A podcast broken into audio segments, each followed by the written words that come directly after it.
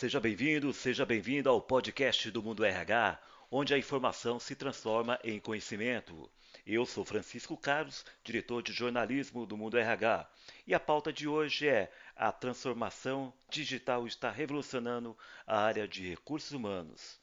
E o nosso convidado, aliás, hoje temos três convidados. São eles: Cláudio Vinícius, CEO e fundador da startup Bijobs, Cláudio Gabilan, cofundador da plataforma Bijobs, e Marco Ornelas, design think, escritor e advisor Bijobs. Pessoal, quando falamos em transformação digital na área de recursos humanos, o que isso significa na prática? Significa RH sendo protagonista dessa transformação, Francisco. É, ela é urgente, é necessária e precisa acontecer, né? E, e acho que de qualquer lado e de qualquer tamanho de empresa há uma necessidade mesmo de se transformar, né? Exato. É, eu enxergo como o RH finalmente sendo protagonista dos processos, é, o cuidado das pessoas fazendo parte é, dos KPIs das principais empresas, sejam elas grandes, pequenas ou médias. Eu enxergo diretores de recursos humanos finalmente sentando em conselhos diretivos das companhias, opinando, e a empresa enxergando o colaborador como ativo fundamental dentro da organização, não simplesmente os processos, mas olhando também as pessoas que executam esses processos. Ok. A gente, a pode, gente pode, só um minutinho, pode, deixa eu complementar. Eu acho que acho que a gente está num mundo VUCA, né? E, e esse mundo ele está pedindo novas formas de a gente responder, né? Nós estamos diante mesmo da complexidade. Acho que, inclusive, esse momento que a gente está vivendo aqui, essas semanas últimas e o coronavírus no mundo, está mostrando de que tudo depende de tudo, tudo tem a ver com tudo e tudo está ligado a tudo. Né? Se a gente imaginar que essa pandemia é, ela foi, ela, ela, se iniciou com um único indivíduo. A gente está falando mesmo de qual a importância de, desse movimento ser repensado. Né? Eu preciso pensar isso de uma forma integrada o movimento que eu faço ele tem impacto na sociedade, no mundo, né? A gente está vendo isso de uma forma negativa, né? A gente poderia ver isso também de uma forma positiva, quer dizer, qualquer movimento que eu faço dentro da minha organização, se eu mexer com a minha equipe, se eu mexer num processo, se eu, se eu fizer a minha organização ser uma organização melhor, mais humana, a gente vai com certeza estar tá mudando a relação com os fornecedores, a relação com os clientes, a relação com os outros stakeholders. Né? Então é isso, acho que o melhor exemplo é disso que nós estamos vivendo agora. E ela está pedindo um novo mindset, né? quer dizer, a gente não pode lidar com o coronavírus olhando na mesma perspectiva do passado, né? a gente tem que olhar isso sobre uma outra perspectiva. Né? Tá? E como a Jobs observa hoje o desenvolvimento da transformação digital na área de recursos humanos nas pequenas e médias empresas? Bom, eu enxergo com bastante otimismo. A transformação digital nas pequenas e médias empresas era algo inexistente até três anos atrás.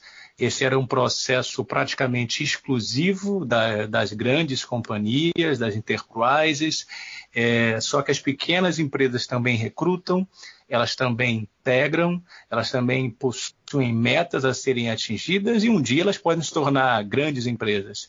Então, hoje, é, o recursos humanos das pequenas empresas tem deixado de ser somente o departamento pessoal, tem deixado de ser aquele processo de DP, é, tem se preocupado muito mais em contratar melhor, tem se preocupado é integrar melhor esse colaborador que chega na companhia, também tem se preocupado em avaliar é, qual é o comportamento desse indivíduo após a integração, ou seja, tem se preocupado com os processos nós costumamos dizer que é o fim a fim, desde o processo de contratação até o processo de demissão ou aposentadoria de um determinado colaborador. Hoje as pequenas e médias se preocupam mais com gente, ainda de uma forma é, crescente, não em sua totalidade. É, ainda existem barreiras a serem vencidas, é, o RH ele deixa de ser é, automatizado, ele deixa de ser um simples processador, ou seja, a repetição constante de processos, e começa a ter uma visão é, mais disruptiva, começa a enxergar o processo mais como em sua totalidade e colocando o homem como centro do negócio. Então, hoje as pequenas e médias têm se preocupado com isso, ainda num processo de evolução, mas já mostra sinais de que eles enxergaram que é o caminho. Só um detalhe, é... quando a gente fala em transformação digital, de ferramentas, a gente está falando de ferramentas é, recrutamento online, é, utilização da inteligência artificial, é, enfim, o que, que a gente está usando? É um misto de tudo isso? É um misto. É um, é um, grande misto. A gente, hoje em dia, é, para o recrutador né, de recursos humanos, sobretudo das pequenas e médias, que está acostumado muito mais com o job posting, que nada mais é, eu costumo dizer que o job posting é um painel de vagas eletrônico, é como se fosse um antigo classificado do jornal é, na web. Então, quando você oferece para esse colaborador de recursos humanos a imersão no mundo de tecnologia, é claro que ele vai ter um choque cultural. É, hoje ele vai ter que se adaptar a entender o que é machine learning, a importância dele entender, ele como colaborador, entender o processo antes de buscar uma solução no mercado, porque ele precisa entender como o processo dele está completo, está robusto, para que de fato aí sim a tecnologia venha ajudar.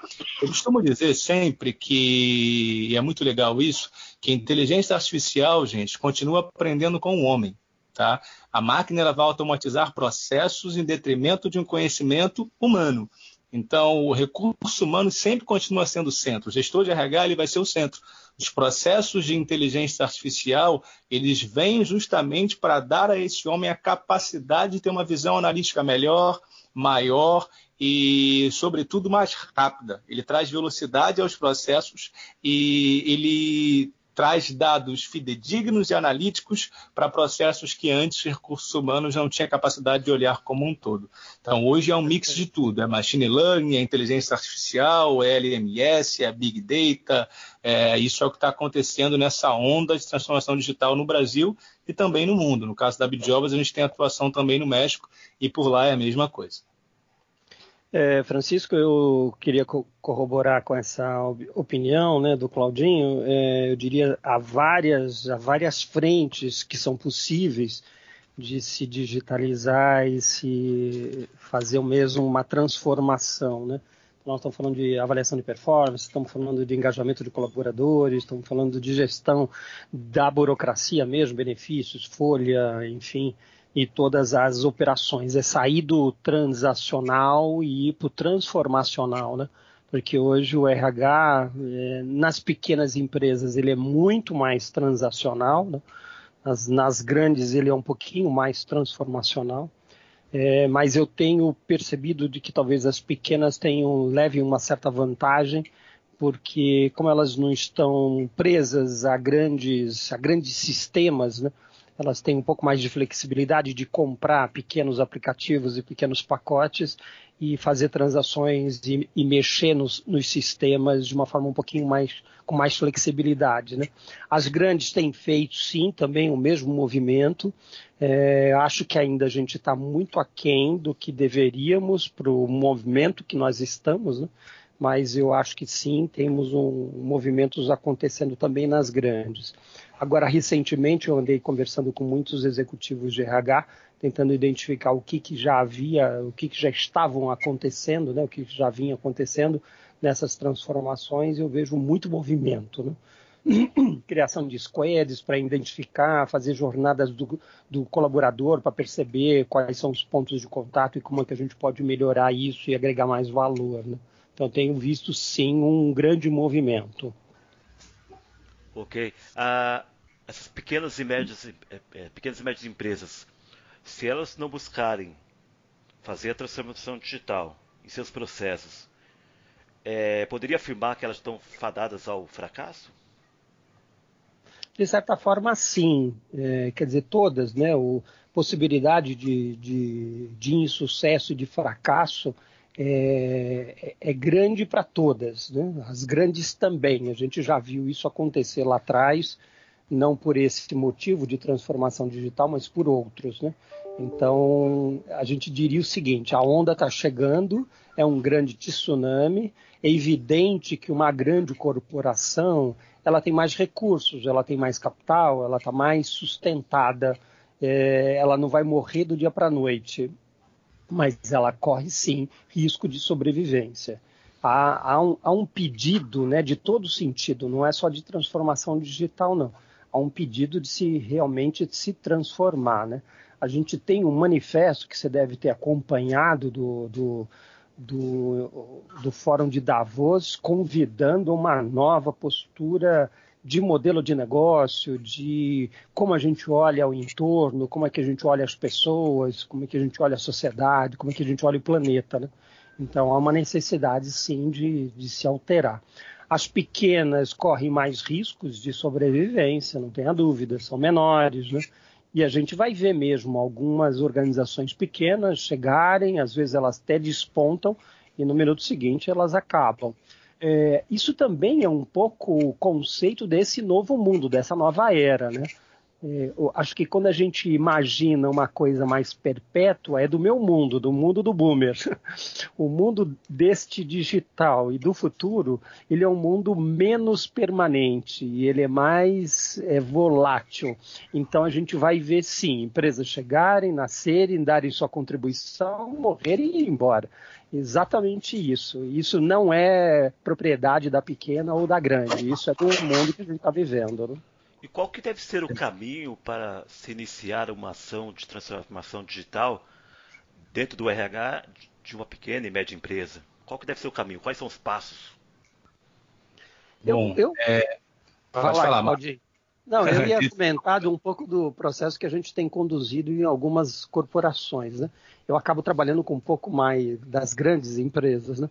Acho que o primeiro momento, é, Francisco, é as organizações olharem para fora e identificarem que, que, elementos desse cenário né, é, vão de fato impactar e pedem uma nova mudança. Né? Então, a mudança precisa começar olhando para fora, para fora e para o futuro, o mais longe possível.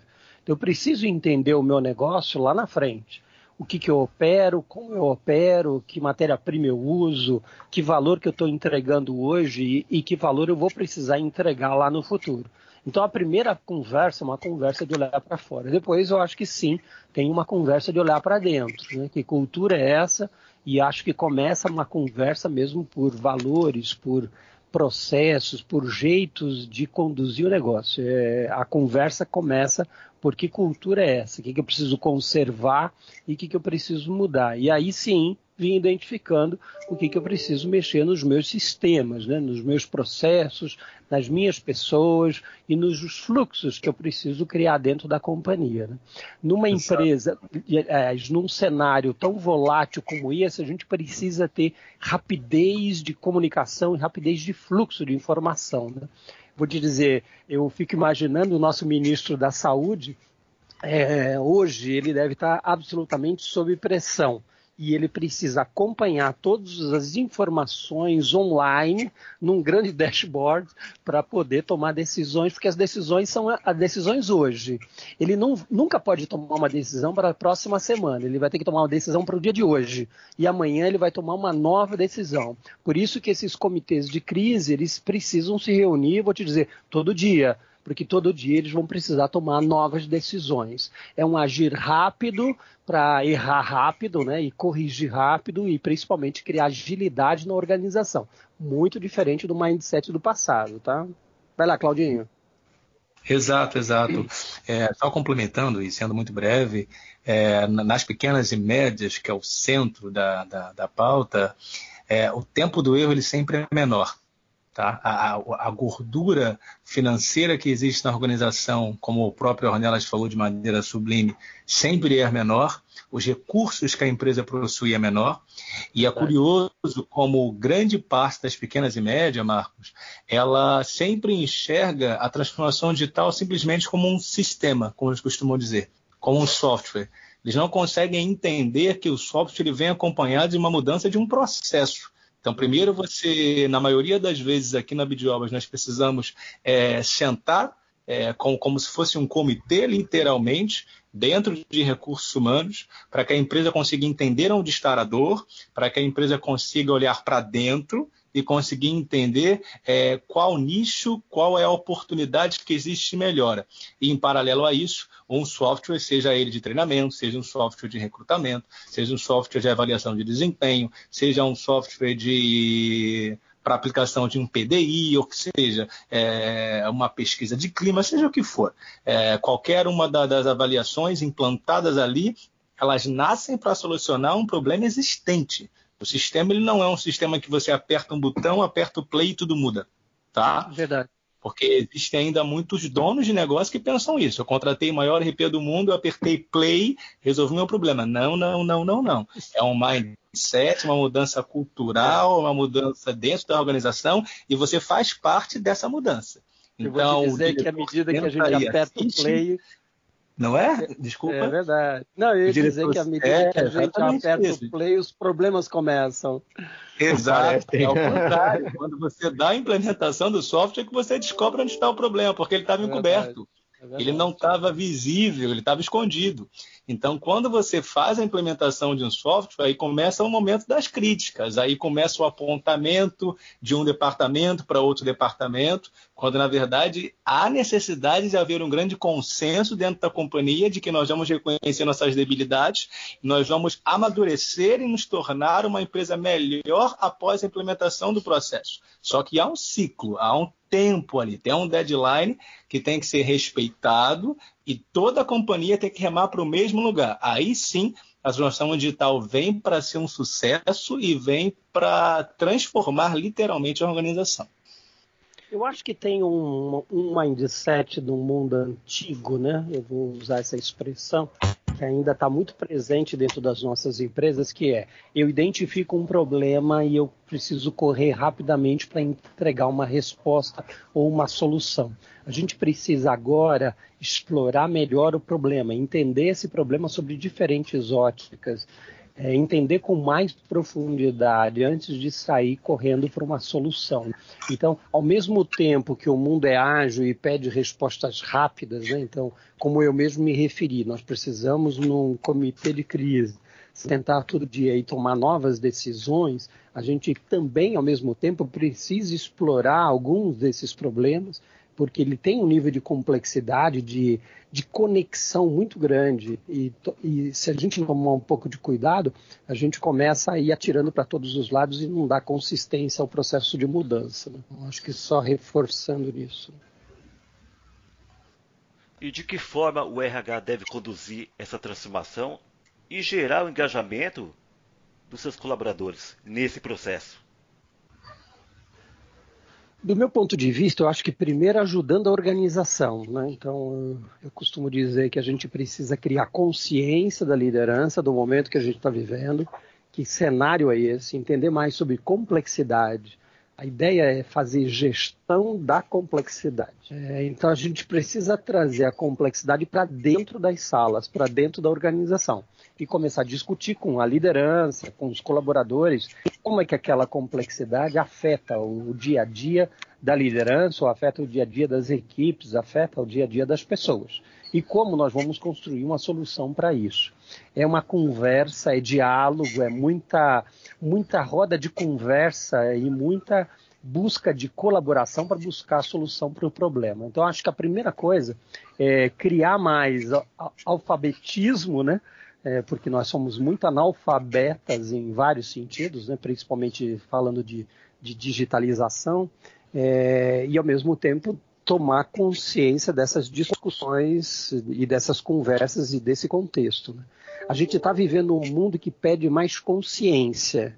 Por que, que eu faço o que eu faço?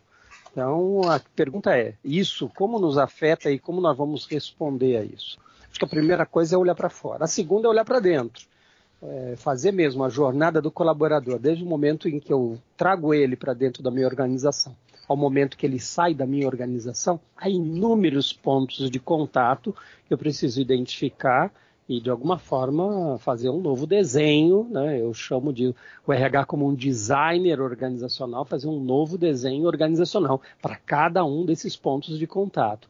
E principalmente ir olhando esse ponto de contato não só, como o Claudinho falou, não só do ponto de vista de um sistema ou de um processo em si, mas do ponto de vista de conexão com o propósito daquela organização, né? Eu, por exemplo, eu gosto muito de brincar com o primeiro, um dos, um primeiro não, mas um dos contatos que a gente tem, que é, por exemplo, a entrada dentro de uma empresa. Né? Eu ponho o dedo, eu passo um crachá, é, eu sou identificado. É, a pergunta que a gente tem que fazer é: esse sistema ele está com que premissa e o que, que eu preciso mudar? Não é mudar no sistema, é, é, mudar na premissa. E aí, talvez, mudando a premissa, eu torne as coisas mais simples e mais fáceis e talvez até mais ágeis, né? Porque a gente tem, a gente está baseado num modelo de baixa confiança, num modelo de comando e controle. Então, muitos dos sistemas hoje presentes dentro da nossa organização, eles têm essa, essa baliza, esse balizamento, né? E aí a gente precisa mudar a premissa, não o sistema, né? E qual tem sido o papel da e qual tem sido o papel da Bijobs é, na busca de se relacionar com essas empresas e, consequentemente, transformá-las em gestões mais ágeis por conta aí das ferramentas utilizadas dentro da transformação digital? Ah, isso é muito legal. Tem, tem muito alinhamento com o que o Marco acabou de falar. É, hoje, para a empresa de fato é, obter êxito, ter sucesso, falar que de verdade não só comprou um RP, não só comprou uma, um ATS, como é o emprego agora, não só comprou uma plataforma de treinamento, como é o BLMS, é, ela precisa entender qual é a raiz do problema. Tá? Então, o, o, principal norte que nós fazemos em cada abordagem, em cada business plan, em cada planejamento de organização, existe um tempo de implementação do software, a empresa precisa entender, enxergar dentro de si qual é o problema, onde está a dor. E é sempre muito curioso como, na maioria das vezes, é comum no ser humano é, gostar de esconder as suas próprias dores. Se você for em 70% das empresas no Brasil, a maioria dos donos das organizações já falar que o RH dele não tem problema. Quando você chega na organização, ele tem 12, 14% de turnover, ele tem 70% de insatisfação, ele tem uma, uma, equipes não trabalhando de forma homogênea. Então, enfim, os desafios e as oportunidades de melhoria são imensos. Então, o nosso principal e o nosso principal processo, que é o que nós chamamos na abordagem, é o que nós chamamos de clínica de RH, onde nós fazemos uma avaliação disruptiva, uma avaliação agnóstica sobre os processos da companhia e aí nós avaliamos de fim a fim, desde recrutamento até carreira e sucessão, passando por todos os processos da organização, para aí sim identificar, olha, você tem dor em avaliação de desempenho, você tem dor em metas, você tem dor em recrutamento. Porque não adianta você tentar olhar todas as frentes ou resolver todos os problemas ao mesmo tempo. Existe uma necessidade do, do, de todos os colaboradores serem parte desse processo e, principalmente, estarem engajados nesse novo processo. Porque se, se, se, se RH não estiver, de fato, é, trabalhando em conjunto com, a, com o time da BI para que isso seja um sucesso e uma modificação plena dentro da organização, não vai ter êxito. Então, nós convidamos as pessoas da organização a fazer parte dessa transformação junto conosco, e aí sim os softwares eles são implementados, seja o emprego agora como recrutamento, seja o Be-Onboarding para integração, seja o BLMS para LMS, ou seja é, a nossa avaliação de metas de desempenho. Dentro de todos os softwares que hoje a BI comercializa, que nós oferecemos no mercado, é o centro continua sendo as pessoas. Então a gente traz o problema para entender a dor, implementa o software e convida as pessoas a fazerem parte da implementação. E elas enxergam o motivo para estarem ali para saírem dali como um colaborador melhor, para atingirem os seus KPIs, para terem uma evolução humana, para entenderem que isso faz uma mudança, transformação no indivíduo não somente na organização. Eu participando dessa implementação da entrada da BidJobs, eu sou um profissional melhor, eu sou um gestor melhor, eu sou um diretor melhor, e dentro da minha, dentro dessa organização, ou até mesmo fora dela, por que não? É, tudo aquilo que eu aprendi, absorvi, participei nessa jornada de transformação digital, não transformou só digitalmente a minha empresa, transformou a minha vida também. É isso que a gente vende aqui. RH continua sendo pessoa, gente. Sempre vai ser pessoas. A tecnologia ela leva o ser humano para um estágio maior, mas ela foi criada, desenvolvida e continua sendo aperfeiçoada por pessoas. Então tem alguém por trás daquilo ali programando. E o centro de tudo continua sendo o homem. Então, se ele não fizer parte do processo inicial, o final não vai dar certo. Eu conversei aqui com Marco Ornelas, Cláudio Gabilan, Cláudio Vinícius. Muito obrigado pela riqueza de informações e espero que a gente possa voltar a se falar em outros momentos. Até a Valeu, próxima. Francisco. Até a próxima. Valeu, obrigado, obrigado. Até breve. Tchau, tchau.